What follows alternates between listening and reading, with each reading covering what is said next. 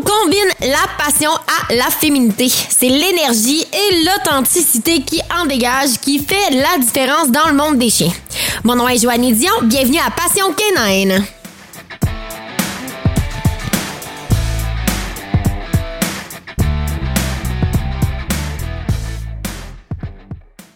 Alors, j'y vais avec euh, Myriam, euh, Myriam Bellil, euh, qui est de la région de Ascot-Connor maintenant, qui est de ma voisine quasiment. Effectivement. Et Myriam, en fait, elle entraîne des chevaux. Je vais la laisser se présenter parce qu'elle a vraiment un beau bagage au niveau des chevaux, mais aussi en entrepreneuriat. Et on parle de passion hein, avec Passion Canine. Puis l'objectif, ben, c'est, c'est de parler un peu de tout ça, puis d'être en mesure de pouvoir ben, rester passionné, peu importe ce qu'on fait. ben merci Joanie premièrement de m'avoir invité là à, ton émission. Puis la passion je crois que c'est la chose la plus importante euh, pour toute être en fait pour avoir une raison de se lever le matin puis d'aller travailler d'aller euh, disons élever même nos enfants puis de partager notre passion euh, entre amis dans la famille et avec nos, nos, nos, proches principalement moi, cette passion-là pour les chevaux, euh, elle date de l'âge de 5 ans. Donc, ça fait depuis l'âge de 5 ans que j'aime les chevaux. Et euh, contrairement à beaucoup de gens qui sont qui sont dans le domaine équestre, ce n'est pas mes parents qui m'ont introduit aux chevaux. C'est vraiment une passion qui vient euh, l'observation des animaux sur la route. Donc, je faisais beaucoup de route avec mes parents et à chaque fois que je voyais des chevaux, je voulais me rapprocher de ces, ces bêtes-là qui, qui m'attiraient profondément. Puis, j'ai commencé à faire l'équitation, même si ma mère avait peur extrêmement pour moi de monter sur les chevaux euh, qui semblaient être si gros euh, comparé à mon jeune âge. Et euh, principalement, j'ai pas arrêté d'apprendre, de vouloir apprendre depuis l'âge de 5 ans. donc, j'ai touché toutes les disciplines inimaginables, essayé beaucoup de chevaux différents, des races différentes. Et ça m'a amené éventuellement, là, à l'âge de 26 ans, à vouloir devenir entraîneur équestre. Et je voulais pas devenir entraîneur pour faire de la compétition. Moi, les chevaux m'intéressaient à, une profondeur plus au niveau de leur comportement et de leur bien-être qu'ils apportaient sur euh, l'humain, en fait, en leur présence. Donc, euh, j'ai vraiment voulu aller euh, toucher un peu à tout pour voir différentes disciplines, mais je me suis surtout concentrée sur le comportement équin. Et c'est là où que j'ai développé mon amour et mon intérêt pour le horsemanship, qui est vraiment un style de vie. Ce qui est drôle, c'est que euh, moi, dans mon bagage, j'ai évidemment moi aussi les chevaux. Moi, je viens d'un monde de, euh, de rodéo qui n'a pas du tout rapport. Ben oui, ça a le rapport avec les chevaux, mais pas de. J'ai été un peu comme toi. Moi, j'ai appris à tomber en amour avec les chevaux parce que euh, dans les rodéos, je voyais les cowboys faire du barry puis du gymkhana. puis moi, j'ai des parents zéro, zéro domaine animalier. Ils connaissent rien aux chevaux, zéro pin bar. Mais ils aimaient le domaine, mais ils aimaient la musique country. Mais il aimait la musique country, exact. Mais le domaine des chevaux, c'est plus que du country, on s'entend. Il y a tout le côté, en tout cas, classique et tout ça. Et la fameuse guerre, toujours entre le classique et le western, là, qui est toujours euh, bien présente. Là. Et ça, je te dirais que c'est la chose qui est venue me chercher euh, assez rapidement. Parce qu'on dirait que quand on a une passion pour un animal, il faut être associé à une discipline.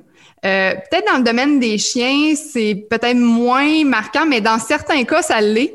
Euh, et euh, dans le cas des chevaux, ben à chaque fois qu'on dit ah tu fais euh, tu fais de l'équitation euh, dans quelle discipline c'est rare que tu entends les gens, comme moi je dis, je, je fais pas de discipline, je fais du cheval. Tu sais, je, je, je suis avec les chevaux. S'il faut que je mette euh, une selle western pour faire de la plaisance western, aussi il faut que je mette une selle de dressage pour faire du dressage. Aussi, je fais du, moi ce que j'appelle du, du dressage, ben, du cowboy dressage ou du dressage de cowboy. C'est peu importe la, la discipline, tu avec l'animal et il y a une fondation de base qu'on doit tous maîtriser.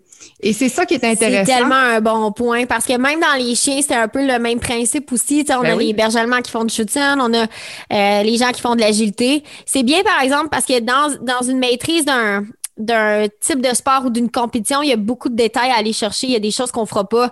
Euh, exemple, un chien qui fait du shoot on va pas nécessairement aller faire du dog walk ou des choses comme ça, comme en agilité ou des tunnels. Euh, c'est, c'est, on donnera pas autant de direction, mais un va pas sans l'autre. Puis ce qui est le fun, c'est que même dans le domaine du chien, c'est important d'aller un peu voir un peu tout ça.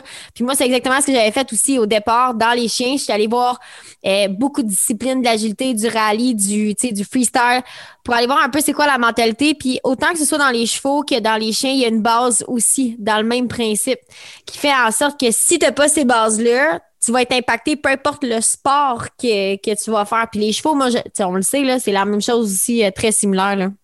Et c'est pour ça que quand j'ai décidé de me lancer, me spécialiser dans le horsemanship, j'ai vraiment réalisé à quel point, peu importe la discipline dans laquelle vous voulez peut-être vous améliorer ou aller faire de la compétition, peu importe, euh, la base de horsemanship va s'appliquer peu importe cette discipline-là ou cet euh, intérêt pour la compétition.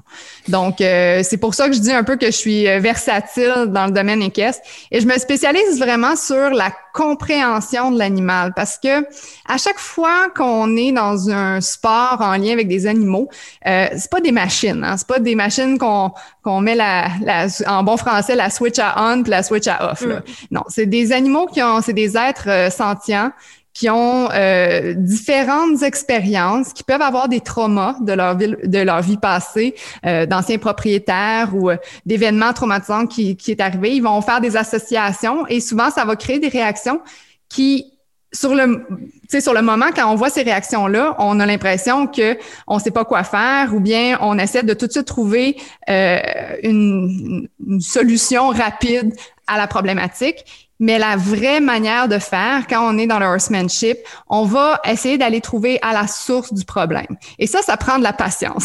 C'est quelque chose que j'ai développé beaucoup avec le temps, avec les années d'expérience et de prendre le temps de vraiment aller faire un diagnostic 360, d'aller complètement là, à la source du problème, c'est vraiment, euh, c'est pas donné à tout le monde, mais je vous dirais que c'est la meilleure chose qu'on peut pas faire pour après ça avoir une relation à long terme euh, qui, qui est quand même bien bâtie avec l'animal. Pour vous mettre en contexte, Myriam puis moi, on est des amis quand même de quand même une couple d'années maintenant. Euh, la, la, la, joke, c'est toujours qu'on s'assoit avec une bière puis on peut parler euh, de comportement animal pendant puis de faire les comparaisons entre les chevaux puis les chiens. Euh, puis on, le sait, Myriam, que la technique euh, chez Division Canine à la base, c'est de partir justement très at large, puis tranquillement d'avancer vers la problématique, de vraiment évaluer l'ensemble parce que euh, il y a tout un aspect environnement qui va aller jouer sur l'animal. L'animal devient l'environnement dans lequel il vit constamment. Mm-hmm. Ensuite de ça, il y, a les, il y a les relations qu'il va établir avec les gens puis les, les, les animaux autour. et par la suite, il y a des problèmes, tout comme les, les les chevaux aussi. Euh, la, grosse différence, c'est que, bon, dernière nouvelle, les chevaux vivent pas puis ils dorment pas dans le lit. Euh, fait que ça, c'est, c'est une, des grosses différences qu'on a entre le chien puis le cheval. Mais ça reste quand même que les bases, c'est toujours les mêmes. C'est toutes les deux des animaux très sociables. C'est des animaux qui, euh, qui développent un système hiérarchique. C'est des animaux qui sont extrêmement sensibles. Le cheval est beaucoup plus sensible que le chien d'une certaine façon. En fait, juste pas la même sensibilité. euh, puis la, la, différence est beaucoup au niveau justement de la façon qu'on les traite. Il y a beaucoup de cowboys Idaho, là, tu sais, mm. qui, qui, qui font du cheval, un peu comme il y a beaucoup de, de gens qui s'improvisent des entraîneurs de chiens puis que ça marche leur technique puis que finalement euh, il manquait peut-être un petit bout de sensibilité qui pour la compréhension du comportement puis d'aller voir dans l'œil dans les yeux de l'animal à quel point il fait le bien là. Puis ce que tu viens de dire là, c'est tellement vrai parce que au contraire des chiens qui sont qui sont des animaux euh, domestiques qui vivent souvent dans notre maison, euh, c'est pas tout le monde qui peut avoir leurs leur chevaux à la maison. Euh, on s'entend, ça prend quand même euh, un grand terrain, des installations et tout ça. Donc, beaucoup de chevaux sont en pension. Donc, un humain, moi j'appelle ça les gardiens de leurs chevaux, vont aller voir leur animal peut-être une à trois fois. Bon, certains sont, sont bien dédiés, là, ils peuvent y aller jusqu'à cinq fois par semaine, mais on n'est pas 24 heures sur 24 avec notre animal comme on pourrait l'être avec un chien. Puis ça, ce que ça l'amène, c'est que c'est une grosse barrière à créer une relation avec un animal. Tu sais, on a seulement une heure dans notre journée de lousse pour aller euh, euh, faire l'équitation, aller voir notre cheval. On s'en va à la pension, euh, on le nourrit pas. C'est un propriétaire, le propriétaire de la pension qui le fait. On n'a pas le lien toute la journée, de sortir, manipuler l'animal. On est juste là pour une heure pour le pouvoir le monter, puis on veut que notre cheval soit sa, excusez-moi encore, mais sur sa, sur la coche là. On veut que notre cheval obéisse euh, fasse qu'est-ce qu'on euh, performe, tu sais, euh, fasse qu'est-ce qu'on veut qu'il fasse. Et, après ça, on arrive, puis il y a des frustrations. et ça, je, et ça, je veux pour finir un peu mon background, je me suis vraiment donné une mission. je ne vis pas de ça, l'entraînement équestre ou le, comportement équin. Je ne vis pas de ça. C'est comme un, un peu une deuxième, ben, une passion en plus de mon travail à temps plein qui est en entrepreneuriat. Et je me suis dit, moi, je, dans ma vie, en, ben, dans mon travail, je coach des entrepreneurs euh, à, trouver un équilibre dans leur vie personnelle et leur entreprise. Donc, on veut que l'entreprise aille bien et on veut qu'après ça, ils amènent ce, ce, ce sentiment-là de bonheur dans leur entreprise, de performance dans leur vie personnelle et trouver cet équilibre-là. Et dans le monde animal, en fin de compte, surtout quand on est avec des animaux de compétition, des animaux euh, qui sont aussi un sport. Donc, c'est pas juste euh, des animaux domestiques pour le, ou du bétail pour la viande c'est vraiment un sport. Donc, on veut aussi aller chercher une certaine performance. On a tous nos, nos niveaux de performance là, propres à nous, mais on veut quand même aller chercher une certaine performance. Et dès qu'on n'a pas atteint cette performance-là, euh, beaucoup de gens reviennent frustrés à la maison, quand pourtant le temps qu'on passe avec notre animal devrait être un temps de bonheur, euh, un temps de plaisir personnel où on décroche de nos de notre journée ou de nos problèmes personnels. Donc, c'est vraiment euh, c'est vraiment ça ma mission, c'est de retrouver, aider les gens à retrouver ce bonheur-là associé avec leur animal. C'est tellement, je trouve ça intéressant. Puis, tu sais, à toutes les fois qu'on parle, euh, Myriam et moi, il y a toujours le, même chose de comparaison. C'est comme plus fort que moi. Puis je me dis, c'est vrai que euh, les gens, bon, là, on est en pandémie, c'est pas le cas. Les gens vivent avec leur chien à temps plein, du moins plus. souvent, ce qui arrive, c'est exactement la même chose. Le, les chiens sont, euh, sont à la maison, on passe pas beaucoup de temps. Euh, souvent, les gens vont bypasser même le jeu parce qu'ils développent pas le jeu avec, euh, avec leur animal qui est primordial, tant qu'à moi, dans toute relation, que ce soit d'aller chercher un côté le fun, pas toujours du sérieux. puis là, ce qu'on fait, c'est qu'on prend notre chien, puis on s'en va marcher au pied, puis le chien est d'affaire à marcher au pied, puis on se, on se pose la question du pourquoi que le chien a pas envie de rester proche, il a envie de sentir puis de découvrir qu'il est pas connecté à soi. C'est qu'il y a tellement plus que ça. Tu moi, la marche au pied, je la compare un peu à quelqu'un qui monte un cheval tout le temps à chaque fois. Euh, c'est rigide, euh, c'est exigé. La grosse différence avec un cheval, c'est on est assis dessus, donc tu as ta sécurité en plus de ça qui vient en ligne de compte. Puis souvent, ce qui arrive, c'est ça, c'est on oublie les bases. Moi, j'entraînais des chevaux avant de, de, rencontrer Myriam. Euh, puis l'ironie, c'est que tout ce que j'avais appris quand j'étais arrivée avec Myriam, il n'y a plus rien qui fonctionnait. puis c'est correct parce que j'ai quand même une bonne ouverture d'esprit, puis je suis en mesure de pouvoir me questionner sur, sur le, comportement puis ma façon de faire. Sans que ça touche nécessairement mon ego, mais c'est pas facile d'arriver de dire OK, j'ai X temps d'expérience dans le domaine. Euh, je suis une fille qui a ridé, j'ai fait du gymkhana, du barry quand même. Euh, puis d'arriver et faire comme OK, si j'aurais tout su ça avant, j'aurais sûrement pas eu le même cheval ou la même la même relation. Moi, j'ai mis mes chevaux en pension quand j'en avais. Euh, j'avais j'avais une jument que, que j'ai mis en pension puis je le voyais tout de suite. Mais moi, je passais ma journée là, par exemple. Tu sais, je passais ma journée au complet. Euh, euh, c'est peut-être le manque de bagage. Si j'aurais eu le bagage que Myriam m'a offert de ce que je connais maintenant. Au niveau du respect, d'ailleurs, que, que, on va discuter plus tard, au niveau du respect, tout ça entre les animaux puis l'humain, ben ça fait toute une différence. J'aurais sûrement pas eu la même relation du tout avec le jument que j'avais là. Puis je peux dire la même chose pour moi quand, quand j'étais plus jeune, quand j'étais adolescente. Souvent, quand on est un peu euh, moins expérimenté, euh, on va s'entourer de gens qui vont euh, nous dire quoi faire. Et moi, c'est une chose que j'essaie de toujours apprendre, autant que ce soit aux entrepreneurs que même à ma fille de 20 mois, c'est de développer son intuition. Et euh, il y, a, des choses que peut-être on peut euh, faire des essais-erreurs et ça peut ne pas marcher, puis on peut ne pas avoir toutes les connaissances euh, spécifiques là, à une problématique. Puis tu sais, il faut pas, faut pas se mettre de la pression par rapport à ça. Parce que j'en connais plus aujourd'hui que j'en connaissais hier. Puis demain, parce que je suis une euh, passionnée d'apprendre, puis je suis tout le temps en train de lire, je suis tout le temps en train de regarder des, webinaires, aller à des cliniques, euh, m'informer sur différentes techniques. Et demain, je vais en savoir plus qu'aujourd'hui. Puis c'est pas grave, faut pas se mettre cette euh, cette pression là d'être parfait. C'est comme je vous disais tantôt, c'est souvent ça le premier problème euh, de frustration des gens, c'est qu'on se met des attentes puis on les rencontre On veut performer dans tout ce qu'on fait, puis on oublie qu'il y a une progression à faire.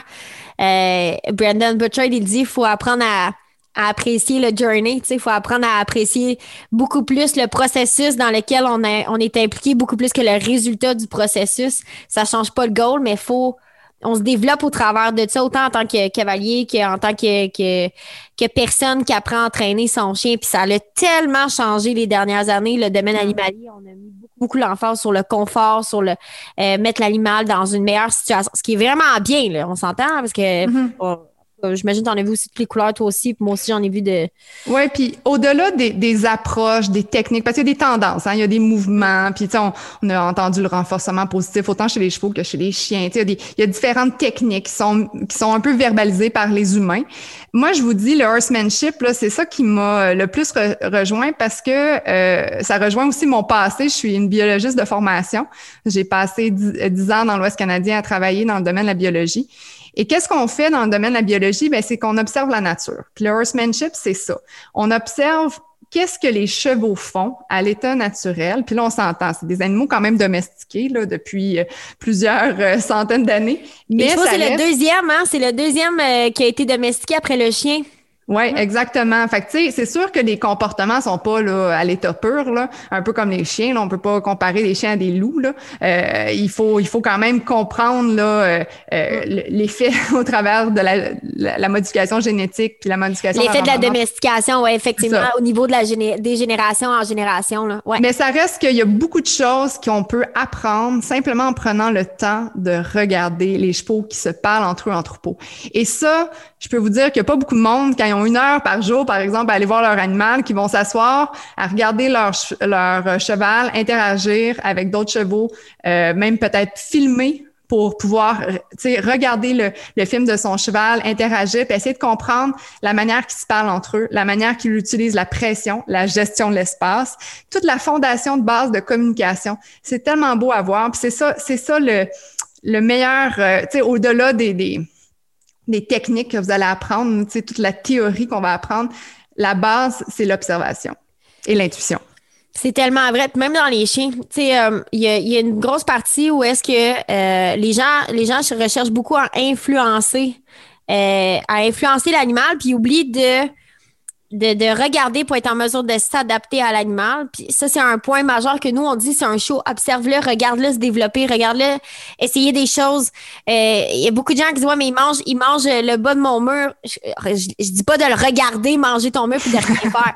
Ce que je dis, c'est c'est normal que ton chien mange le bas du mur pour découvrir, mais c'est aussi normal que toi, tu prennes le temps d'observer, voir, y a-tu du caractère quand tu l'enlèves, euh, puis d'être en mesure de regarder les deux côtés de la médaille, parce que du caractère dans un animal, ben, c'est, ça fait en sorte que l'animal est plus fort, ça fait en sorte aussi qu'il survit, ça fait en sorte qu'il développe, tu sais, il y a plein, y a plein de facteurs par rapport à ça, qui est pas juste une question de, euh, il y a du caractère, c'est une tête de mule, puis il y a rien à faire, tu sais, ce qu'on entend beaucoup dans, dans les animaux, là, que domestiquer, peu importe mm-hmm. qu'on dresse, c'est toujours la même chose.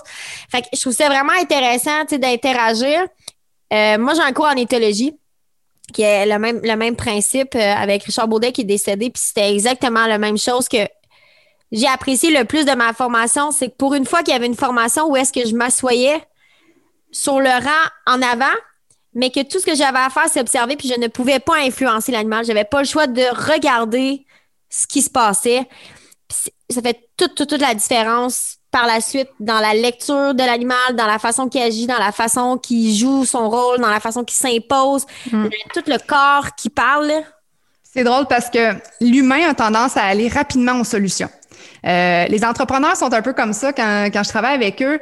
Euh, au lieu d'étudier la problématique ou d'étudier vraiment les besoins de leurs clients, de vraiment voir si tu travailles, par exemple, pour des gens qui euh, veulent prendre des cours pour l'éducation canine, ben, de vraiment comprendre comment qu'ils vivent, comment qu'ils vivent ça, comment qu'ils réagissent à, par exemple, à de l'aide d'un entraîneur. C'est très important de connaître les problématiques qu'ils vivent, les clients que tu as, plutôt que d'aller tout de suite vers une solution. Ah, c'est une solution rapide. Et c'est ça le problème des humains. Puis moi, je le vois beaucoup, puis je dis tout le temps, avant de créer votre technologie, par exemple, analysez le besoin, comprenez vraiment c'est quoi le besoin des gens avant d'essayer de vendre une bidule là, à 500 pièces. Donc, euh, moi, dans mon approche avec les chevaux, c'est souvent ça parce qu'on a beaucoup d'aides euh, avec les chevaux, beaucoup d'équipements qu'on appelle des aides artificielles.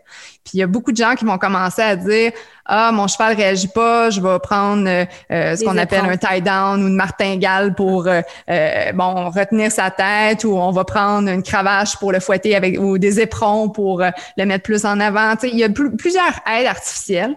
Puis des fois, ça peut être la solution. Je dis pas que c'est pas euh, euh, jamais la solution. Au contraire, des fois, ça peut l'être.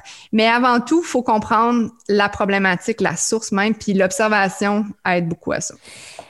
Moi, la chose que je retiens, parce que des aides artificielles, on s'entend que dans le domaine du chien, il y en a plein, le ben le choker, les colliers, c'est toutes des aides artificielles aussi. Maintenant, même moi, j'utilise ce terme-là depuis qu'on a fait le séminaire ensemble, euh, Myriam et moi, là, euh, sur les aides artificielles, quand on enseigne quelque chose, que ce soit mettre la pression avec le balai ou quoi que ce soit. Là.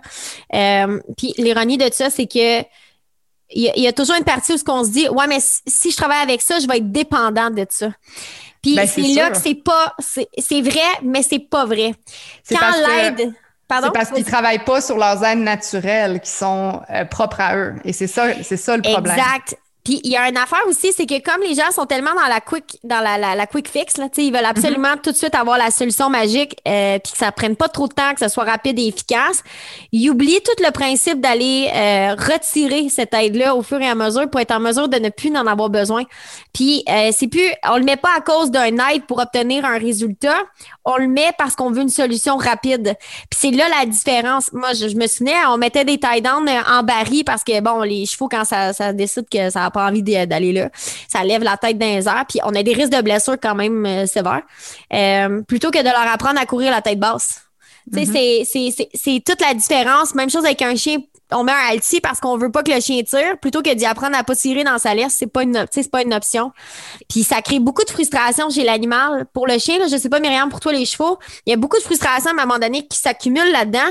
Puis après ça, il y a de l'anxiété qui se crée. Après ça, il y a des problèmes de comportement qui vont déviants de ça. Puis après ça, la relation peut être impactée par ça aussi parce qu'à toutes les fois que je vois mon maître, il me fout quelque chose dans le visage ou il met une contrainte, fait que là, finalement, la relation est pas là parce que. Puis comment qu'on le sait, hein, un chien, c'est facile, tu détaches la clip, bah, il est parti, il ne reviendra plus, sauf si on l'appelle avec des treats ou euh, ouvrir la porte de la voiture ou toutes les raisons qui aident à ouvrir. Là. Faites-vous-en mm-hmm. pas, si vous avez euh, des chiens comme ça, stressez pas, il y a des solutions à ça. On ne dit pas que c'est pas correct. La seule chose, c'est qu'il y a une, nouvelle façon de travailler, il y a des façons d'amener l'animal à, à comprendre ce qu'on attend de lui plutôt que de mettre des, des band-aids. C'est pas des aides c'est vraiment des band-aids. C'est ça. Puis, puis en fait, euh, ce qu'il faut comprendre, c'est que les animaux n'ont pas nécessairement ont pas une dépendance, surtout les chevaux, là, je parlais pour les chevaux, n'ont pas une dépendance sur l'humain. Euh, les chevaux, s'ils pouvaient là, ne pas euh, avoir à travailler dans un manège, à tourner en cercle, ils seraient bien contents. Comment qu'on, pourquoi les, les, chevaux arrivent ou certains chevaux qu'on voit euh, veulent être avec certains humains, c'est parce qu'il y a une relation qui est développée, puis comme on disait tantôt, il y a une association positive à être avec l'humain. Donc, il va avoir des émotions positives et les chevaux, ce qu'ils recherchent principalement, parce que c'est des, des proies, donc euh, la survie est la chose la plus importante pour eux. Ben, ce qu'ils recherchent, c'est un environnement euh, qui, qui est dans l'harmonie.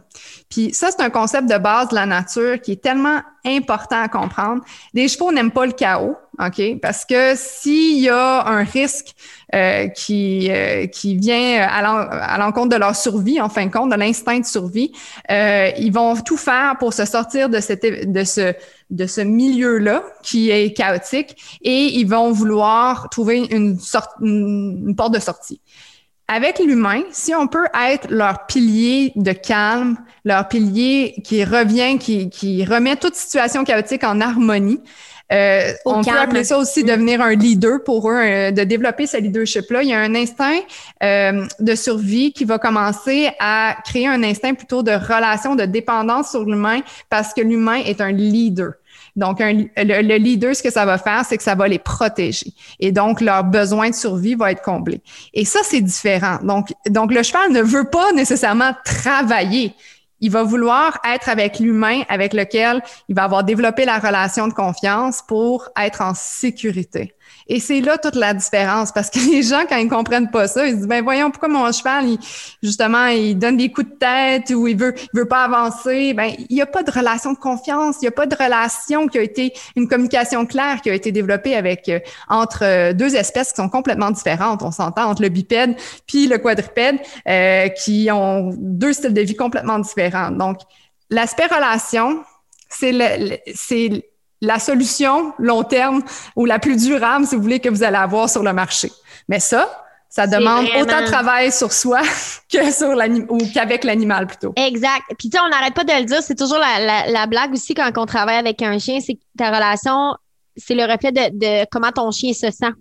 Euh, chez le chien, c'est la même chose aussi, l'instinct de survie. Puis je crois que en fait, ce qu'il faut comprendre, c'est que le corps, le, le, le, corps de tout vivant qui existe sur la Terre, à mon avis, à moi, puis là, la biologiste pourra peut-être me, confirmer, là, mais euh, que tout vivant sur la Terre, c'est de toujours.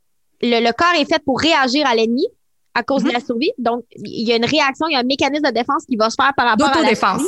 Autodéfense. C'est vraiment un euh, mécanisme, euh, Sauf que ce mécanisme-là d'autodéfense, il est là pour la survie, mais si le chien doit l'utiliser constamment, il va avoir des problèmes qui vont, des problèmes majeurs de santé qui vont être développés par rapport à ça. Et mhm. là, pour ce qui est du chien, je vais, parler pour le chien parce que c'est l'animal que je connais. C'est, c'est le même principe. Le chien n'est pas là pour travailler. Le chien a aucune de, partir après le voleur ou de, Honnêtement, c'est pas ça son travail. Son travail, c'est de développer la relation avec, avec le manieur. Parce qu'on comment, comment de fois qu'on le voit, un chien peut avoir une super belle obéissance. On fait juste transférer la laisse d'une main à l'autre, puis il n'y a plus d'obéissance. On le voit aussi dans les chevaux. Transférer les guides à quelqu'un qui a moins d'expérience ou qui est plus insécure, tout de suite, ça change complètement la donne. Ben, c'est, chez les chiens, c'est le même principe. La seule différence, c'est exactement ça. Souvent, les gens vont mettre deux, trois, quatre chiens ensemble. Il euh, n'y a pas de leadership qui est établi. Puis là, oh boy, et là, les problèmes peuvent commencer puis à être majeurs parce que là, il y a un système hiérarchique qui va s'établir dans les trois. Euh, puis le chien qui joue ce rôle-là de, de, de, protéger pour la survie parce qu'il y a quelqu'un qu'il faut qu'il prenne la job. S'il y a personne qui la prend, il va avoir un problème. Euh, puis l'objectif, c'est de toujours ramener au calme. En éthologie, on dit que l'objectif, c'est que le chien, sa drive soit au plus bas possible. Le moins d'efforts possible, le plus de confort possible. Exact. C'est toujours la même chose. Est-ce que c'est bien? C'est une autre chose? Non, parce que ça détruit la confiance en soi. Il y a plein de choses qui vont détruire par rapport à être dans le confort. Nuisance. Parce qu'un, je sais pas pour toi, pour les chevaux, mais un, cheval qui est jamais ou un chien qui est jamais challengé dans sa vie de tous les jours parce que lui, c'est un prédateur. Donc, la prédation fait en sorte qu'il a besoin de se challenger, il a besoin de courir après une proie, il a besoin d'avoir une confiance en lui pour faire ça. Euh, ben automatiquement, si on ne développe pas cet intérêt-là, on tombe avec un chien qui est un peu euh, qui est un peu flop aussi. Il a comme putain de confiance en lui, il fait ses petites choses, euh, il pourchasse rien, euh, la vie est belle. Ben, des fois, il y a l'effet inverse, il y a un côté dépressif là-dedans aussi. Surtout s'il est mm. enfermant de quatre murs, c'est pire. Ben, vous connaissez sûrement le concept de la pyramide de Maslow. a été développé pour exprimer un peu les besoins essentiels pour les humains. Mais cette pyramide-là s'applique, moi, je, c'est la biologiste qui parle, s'applique pas mal pour tous les mammifères. Et euh, ce qui est vraiment génial, c'est que justement, au top de la pyramide, bon, au départ, on a les, besoins euh, physiologiques, le manger, euh, nous, avoir un toit, boire, tout ça. On a après ça le besoin de sécurité qui est évidemment très important. Puis quand on disait les chiens qui vont tout le temps être dans l'autodéfense, dans la réaction, même chose pour les chevaux. S'il y a des chevaux, par exemple, qui n'arrivent pas à bien respirer, euh, qui n'arrivent pas à bien dormir, ça va évidemment avoir un effet euh, physiologique très important sur leur, euh, sur leur corps, sur leur organisme, puis ça va augmenter l'anxiété. Et veut, veut pas des chevaux qui sont même seuls, qui n'ont pas l'effet de troupeau pour amener la sécurité du troupeau, parce qu'on sait que les chevaux vont jamais se coucher s'il n'y a pas un cheval qui fait la sentinelle, à moins qu'ils soient dans un, une confiance incroyable dans leur territoire. Là, c'est très rare qu'on va voir tous les chevaux couchés par terre en même temps. Donc, ils ont vraiment une sécurité dans le troupeau. Puis après ça, ben, il y a tout le besoin d'appartenance. Donc ça, c'est l'effet. Chez les chevaux, c'est très important, mais les, les chiens aussi.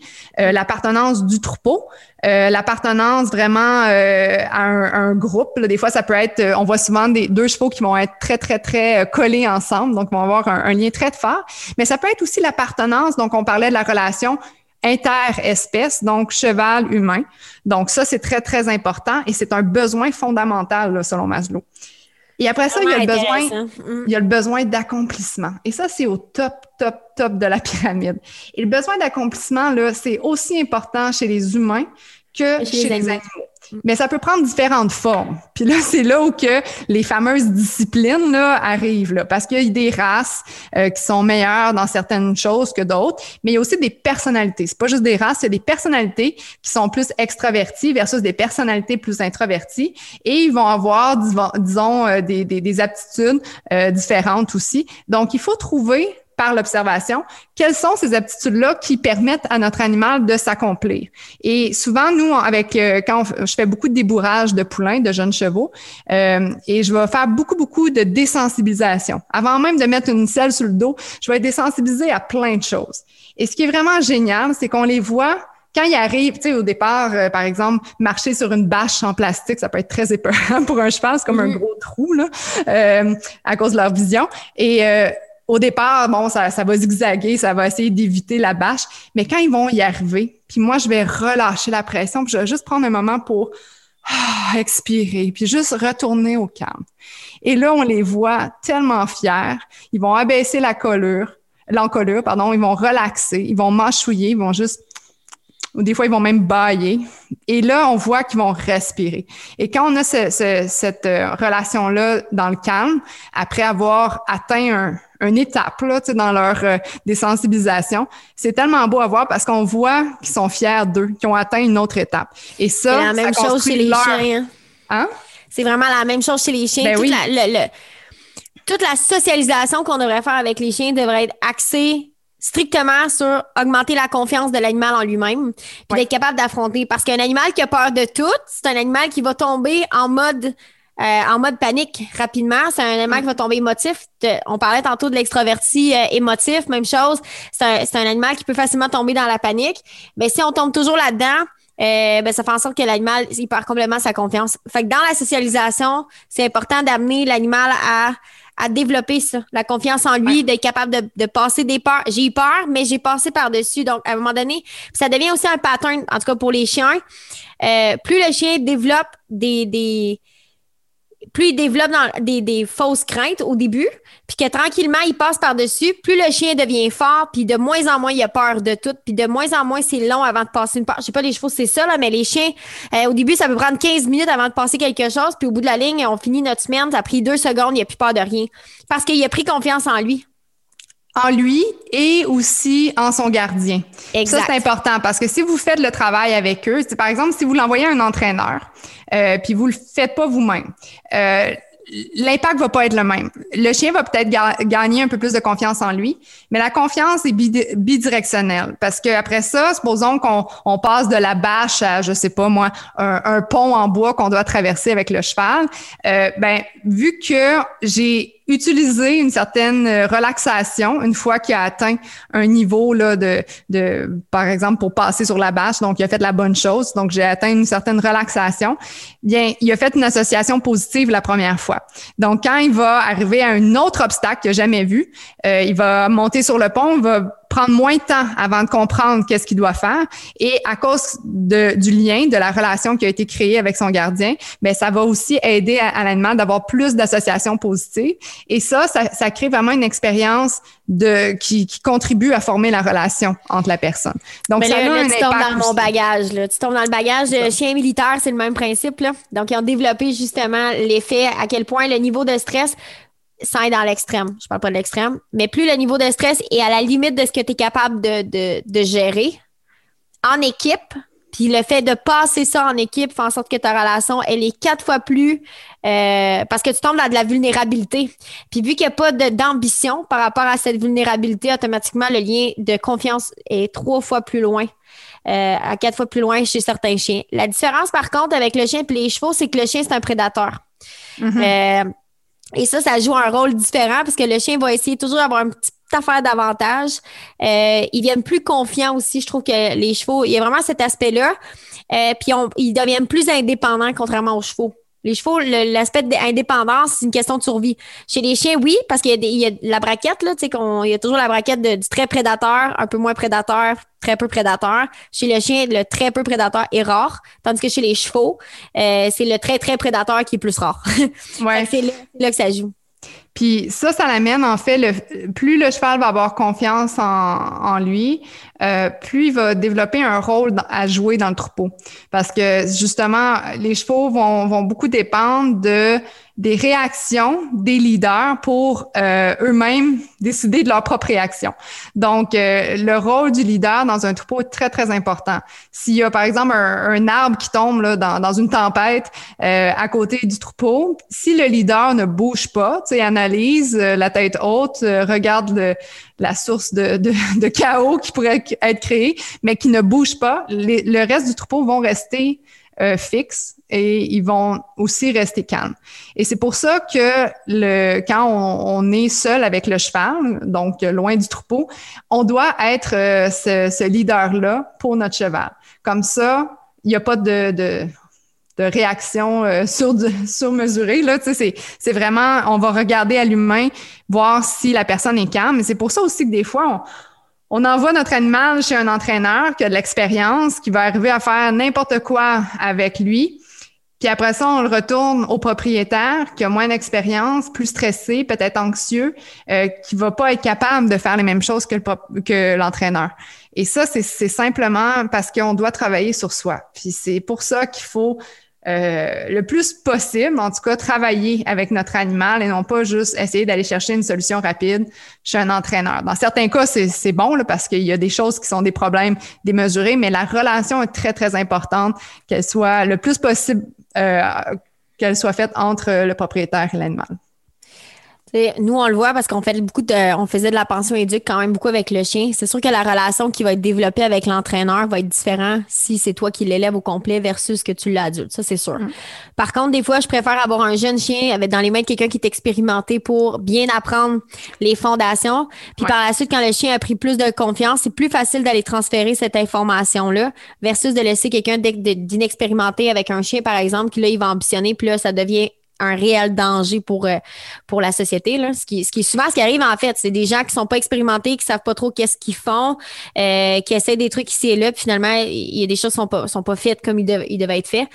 Euh, puis la confiance. Mais je trouve ça bien le point que tu apportes, Myriam, par rapport à l'imitation, parce qu'on oublie tout le temps que les animaux, 80% de leur langage, si c'est pas plus, euh, même plus que ça, 90% de leur langage, c'est du non-verbal. Fait que c'est du bout des oreilles, à passer par le bout du nez, aller jusqu'au bout de la queue, tout ce qu'ils font, une, il y a une nécessité à le faire. Il y a quelque chose qui projette avec ça. Et donc, absolument, le premier réflexe qu'ils ont, c'est d'imiter en premier. Fait que, tu sais, comme nous, dans les chiens, on n'arrête pas de voir ça, on les rassure, on leur parle, puis on les flatte. Ben, c'est pas de démontrer un bel exemple pour un chien quand tu as peur de quelque chose versus d'être immobile, de regarder ce qui se passe, de prendre un grand respire, puis de pas embarquer dans la situation, puis d'avoir peur. Ça ferait toute la différence à long terme. Mais parce que les gens paniquent, puis ils se mettent à flatter, puis ils viennent anxieux, ils ne démontrent pas un exemple, automatiquement, tu viens de perdre ton leadership. Fait que le problème, c'est pas de flatter, t'encourages pas la peur. C'est le fait de ne pas montrer l'exemple face à une peur qui fait la différence. Fait que je sais pas les choses si c'est la même chose. Là. Oui, oui, absolument. Ben, en fait, c'est les mêmes fers. On a des euh, neurones miroirs. Puis ça, ça a été prouvé. Euh, c'est Social, oui, tout est animaux social. Ouais. Exactement. Puis c'est vraiment, vraiment intéressant. Si, si, le sujet vous intéresse, là, allez lire là-dessus parce que euh, même nous, entre humains, là, tu sais, veux, veux pas, on éduque nos enfants, on le voit, c'est des vraies éponges, OK? Surtout quand ils sont jeunes, là, et ils vont beaucoup, beaucoup copier ce que les parents vont faire.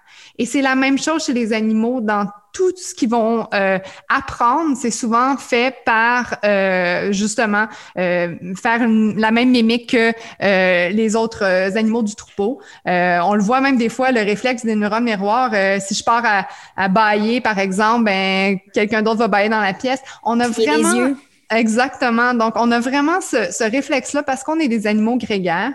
Donc, il faut travailler, je reviens toujours à ça, il faut travailler sur soi, sur son attitude, sur son intention et sur aussi une communication claire parce que on a oublié avec le développement du langage euh, l'importance du non-verbal. Mm-hmm. Et on se rend pas compte, juste notre posture, notre ton de voix, notre respiration, notre, notre manière d'agir avec nos mains, avec notre corps. C'est fou comment les chevaux, eux, ils voient ça et euh, ils lisent en fin de compte non verbal. Euh, ça leur communique certains signaux. Et des fois, nous, avec notre action, on veut dire d'autres choses. Donc, c'est pas c'est pas normal pour des animaux de, de communiquer ou d'avoir confiance en une autre espèce qui dit quelque chose mais qui fait quelque chose d'autre. Il faut vraiment être cohérent dans notre manière de autant utiliser le, les signaux sonores, donc le verbal, que le non verbal et le paraverbal. Fait que l'expression, elle est. Euh, bon, j'arrête pas de le mélanger à toutes les fois que je vais le dire, mais c'est les bottines suivent les babines. C'est important chez les animaux. Euh, je trouve ça. Bon, moi, je suis une. Je le dis pas trop fort parce que ça fait de moi quelqu'un qui est très, très intello, hein, on s'entend.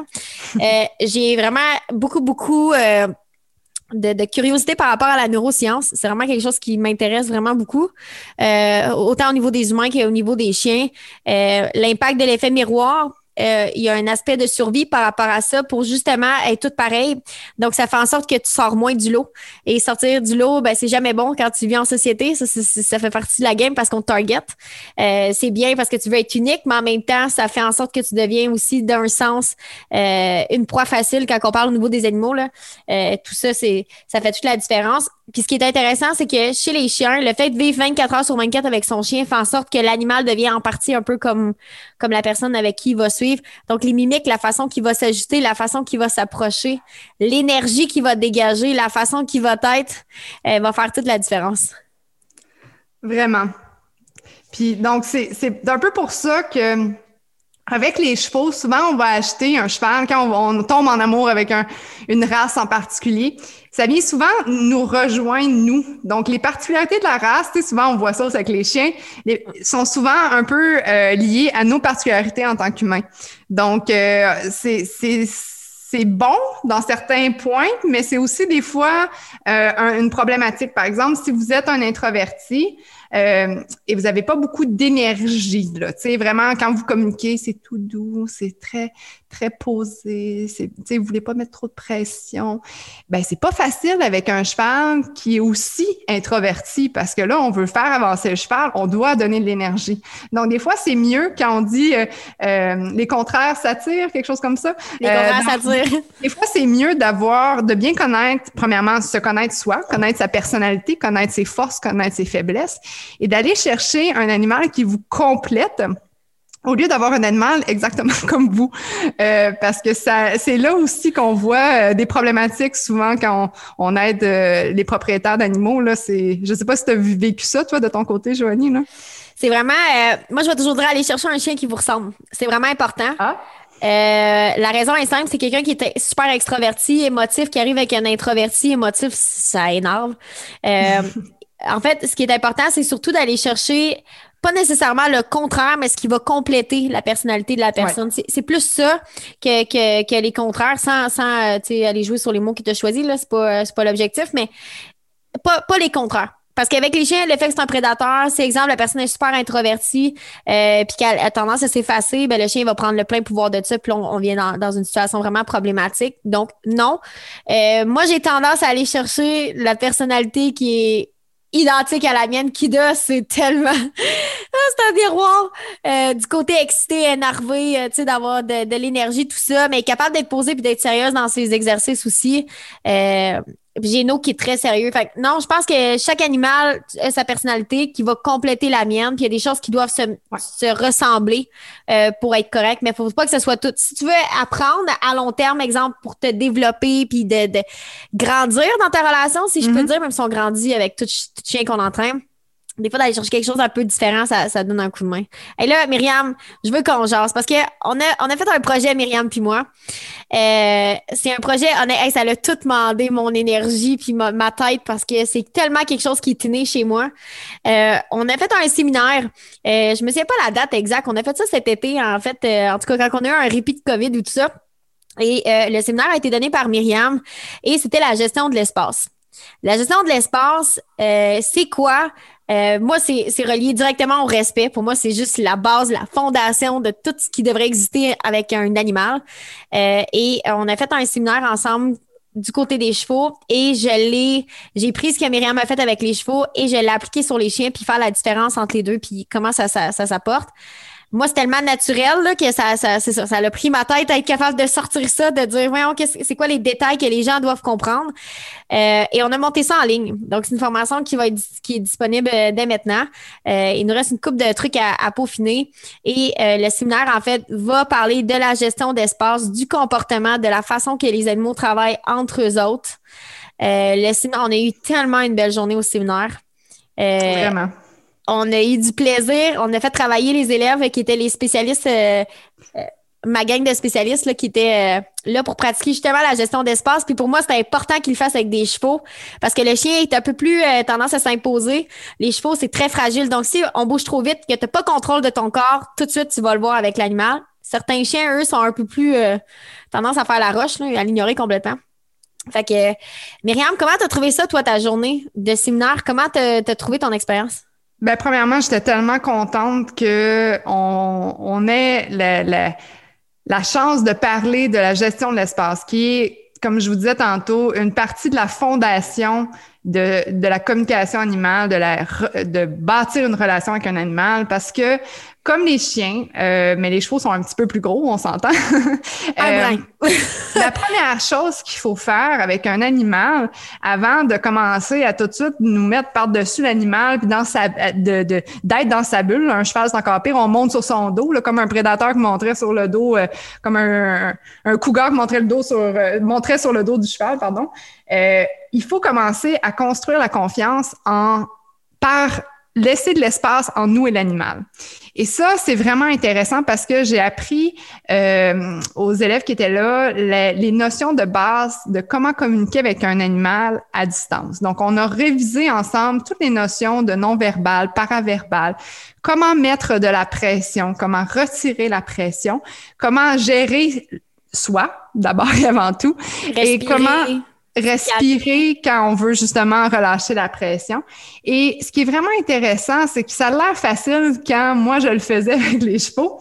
Euh, donc, euh, j'ai fait une activité qui s'appelait le Join Up euh, et j'ai fait euh, vraiment un, parcours de join up avec tous les élèves qui étaient là ce, cette journée-là et avec des chevaux différents, donc des personnalités différentes, des races différentes, des expériences différentes.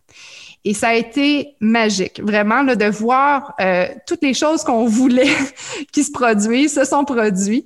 Et on a vu aussi euh, des difficultés, comment aborder certaines difficultés.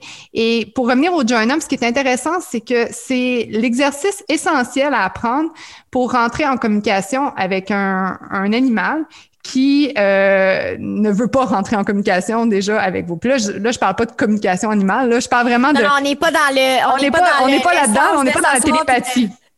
On est vraiment dans une communication directe, donc vraiment une orientation de notre corps, une orientation de notre énergie, notre parole, notre paraverbal. Et euh, le John Up, ce qui est intéressant, c'est que c'est l'animal qui choisit de venir vers nous. Comme je vous disais tantôt, de venir vers sa source de confort, euh, d'harmonie qui est l'humain parce qu'on on doit justement démontrer notre leadership et notre relaxation.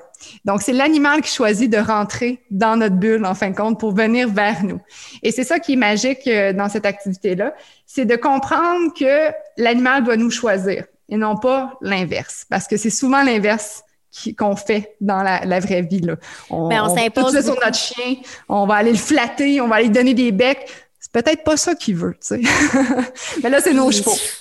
Ah, puis c'est pas juste. Euh, c'est même nous, si on, on mettrait notre, nos comportements à nous, à l'inverse, sur un humain, on l'accepterait pas plus. Moi, c'est mm. tout le temps ça que j'arrête pas de dire à mes clients, c'est est-ce que tu accepterais que quelqu'un fasse le même comportement envers toi? Puis si tu observes ton chien entre eux autres, mais pourquoi dès qu'on tombe interespèce, il y a des règles qui se bypassent parce qu'on n'est pas pareil, puis parce qu'on n'a pas la même?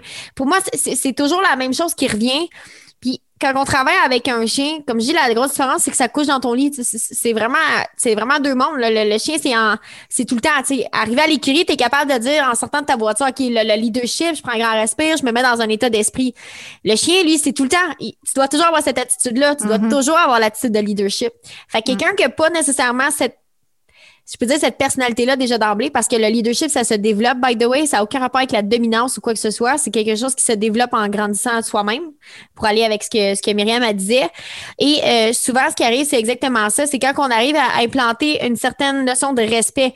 Euh, à toutes les fois que j'ai un client, je dis pas toi, là, euh, tu sais, des, des choses comme ça qu'on entend, mon chien est super affectueux. À toutes les fois que j'ai ça, Mm. moi, je le sais que le chien il bypass la règle du respect, qu'il n'y en a pas. Il est toujours Ben, le problème, moi, avec mes clients, souvent, quand ils vont dire mon cheval euh, m'aime tellement, me donne des gros becs, ces choses-là, c'est que le cheval rentre dans la bulle de l'humain sans être invité et donne des coups de tête ou se gratte comme si c'était un poteau, principalement. Donc, en effet, euh, de, avant d'enseigner le respect, il faut le comprendre. Et euh, moi, j'enseigne euh, comment naviguer dans trois zones différentes. Et ces trois espaces qui sont euh, très différents aussi en termes euh, de, de, de, distance entre l'humain et le cheval. Puis d'abord et avant tout, ce qu'il faut comprendre, c'est qu'ils nous voient, ils nous observent de très loin, les animaux. Ils ont une très bonne vue, que ce soit des prédateurs ils doivent toujours inspecter à l'horizon qu'est-ce qui se passe. des fois, on va prendre une marche, puis c'est comme euh, dans la rue, euh, l'autre bord de notre voisin, que le chien va voir qu'est-ce qui se passe, puis ils vont être attirés par ça. Donc, Ou l'entendre. Hein? Ils vont l'entendre, ils vont sentir, ils ont des, ils ont des sens très développés. Et cette, cette zone de confiance-là, ben, il faut être conscient que l'animal nous regarde, nous analyse et voit si on est une source de danger ou une source de calme, une source, euh, disons, de, de, de, de confiance et d'attention. Mais il nous analyse de très loin. Et après ça, avant qu'on on rentre dans leur espace, dans leur bulle personnelle, il y a une zone de relation où on est capable d'interagir, d'agir sur la direction, la vitesse de notre animal, même l'intention de notre animal. Puis souvent, euh, Joanie, je t'ai vu souvent comme des fois euh, avec des chiens qui étaient plus, euh, euh ben, dont mon chien, qui était plus agressif, euh, de pouvoir prévenir avant d'agir sur l'animal ou de, de, de corriger l'animal. Tu étais capable de voir si le chien avait une intention d'aller, par exemple, mordre ou de, de, de rentrer dans une, une, une action de plus dangereuse, disons tu étais capable de prévenir parce que tu étais dans une zone de relation, une distance qui était assez euh, quand même grande, donc tu n'étais pas dans la bulle de l'animal, mais tu étais capable de le corriger. Et ça, c'est la base aussi de la gestion de l'espace, c'est de prévenir au lieu de guérir. dans un monde idéal. Dans un monde idéal. pas toujours facile. Mais ça crée, euh, comment je peux dire ça, ça crée une, belle une, belle expérience de pouvoir travailler dans cette zone de relation-là sans avoir à toucher l'animal. Et ça, c'est magique. Vraiment, c'est la base du travail en liberté. Et c'est vraiment euh, ce que j'aime le plus faire avec mes chevaux. Et après ça, il y a la zone de sécurité. Ça, c'est la zone qu'on appelait de respect. T'as ta bulle, j'ai ma bulle, les animaux ont leur bulle. Et avant de rentrer dans la bulle, on doit être invité, on doit être dans un bon état et on doit s'assurer qu'on a une certaine intimité avec l'animal, qu'on qui nous connaît, qu'on le connaît et qu'on ait fait la, le rituel. Moi, j'appelle ça un peu un, rituel de bienvenue. Hein, de se sentir, pas tout de suite arriver sur l'animal, bing, bang, boom, comme un prédateur le ferait. Donc, il faut apprendre à, à, à, s'accepter l'un et l'autre. Et ça, c'est la zone de sécurité où que là, on peut, pour, par exemple, un cheval, commencer à, à manipuler le cheval, à rentrer, ben, à monter le cheval, euh, rentrer dans sa bulle.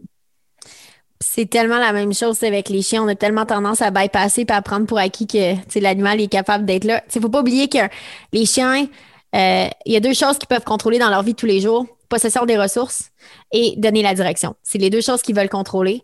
Euh, le pourquoi qu'ils veulent le contrôler, il y a plein de raisons pourquoi ils veulent le faire. On pourrait, on pourrait faire un autre séminaire là-dessus facilement. euh, mais ça, c'est les deux raisons. Donc, un chien peut apprendre à contrôler en vous poussant ou en tirant sur la laisse de son côté et que vous suivez. T'sais. Fait que chez les chevaux, moi j'en ai vu, j'ai vu des gens avec des chevaux, ils se font diriger complètement. Le cheval prend la direction ou on est assis sur son dos, puis le cheval décide où est-ce qu'il. C'est tout ce qu'il y a qui, peut contrôler. C'est commence à décider quelle direction il peut aller sans avoir de répercussions ou sans avoir. Puis je parle pas de, de dans les chevaux, on en a vu toutes les couleurs, là, mais euh, ce que je veux dire, c'est vraiment de choisir la direction, d'exiger la direction va faire toute la différence. Mais si l'animal, en plus, il n'y a, pas, pas confiance en toi par rapport à ça, à prendre une direction ou à prendre une bonne situation ou que le respect n'est pas implanté, il va avoir tout un problème par rapport à ça. Fait qu'il y a ça aussi. Fait que souvent, c'est qu'on essaie de donner des directions à l'animal, mais l'animal n'a pas confiance à ton leadership. Un peu comme, euh, tu sais, je vais le comparer à, un travail quelconque. ton boss, euh, tu lui fais pas confiance, puis il faut que tu ailles là, puis tu il fait pas confiance, t'as pas envie d'y aller là-bas. C'est pas que t'as pas envie d'écouter, c'est que ça ajoute sur ta sécurité d'aller là-bas mm. selon ta perception. Ben, chez les animaux, en tout cas, moi, je vois ça de la même façon.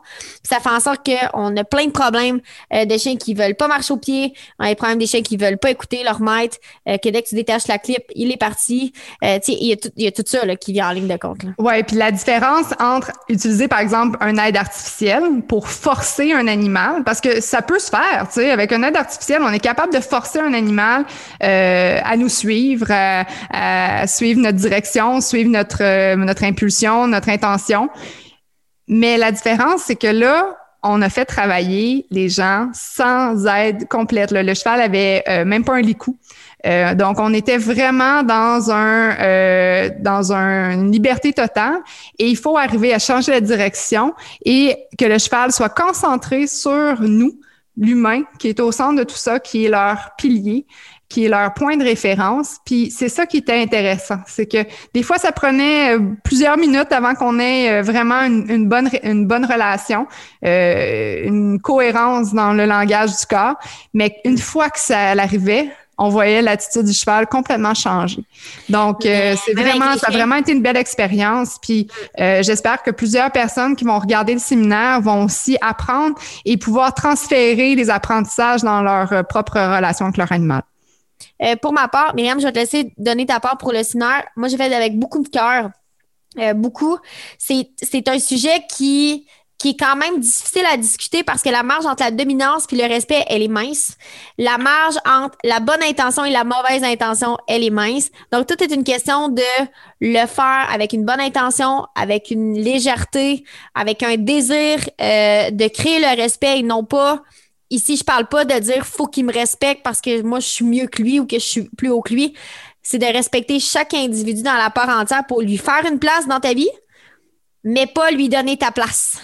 Et ça, hmm. là, ça fait toute la différence. Fait euh, pour ma part, le séminaire, j'ai un énorme plaisir à le faire. Euh, même si j'ai mis beaucoup, beaucoup d'énergie à essayer de prendre ce qui était dans ma tête puis de le sortir.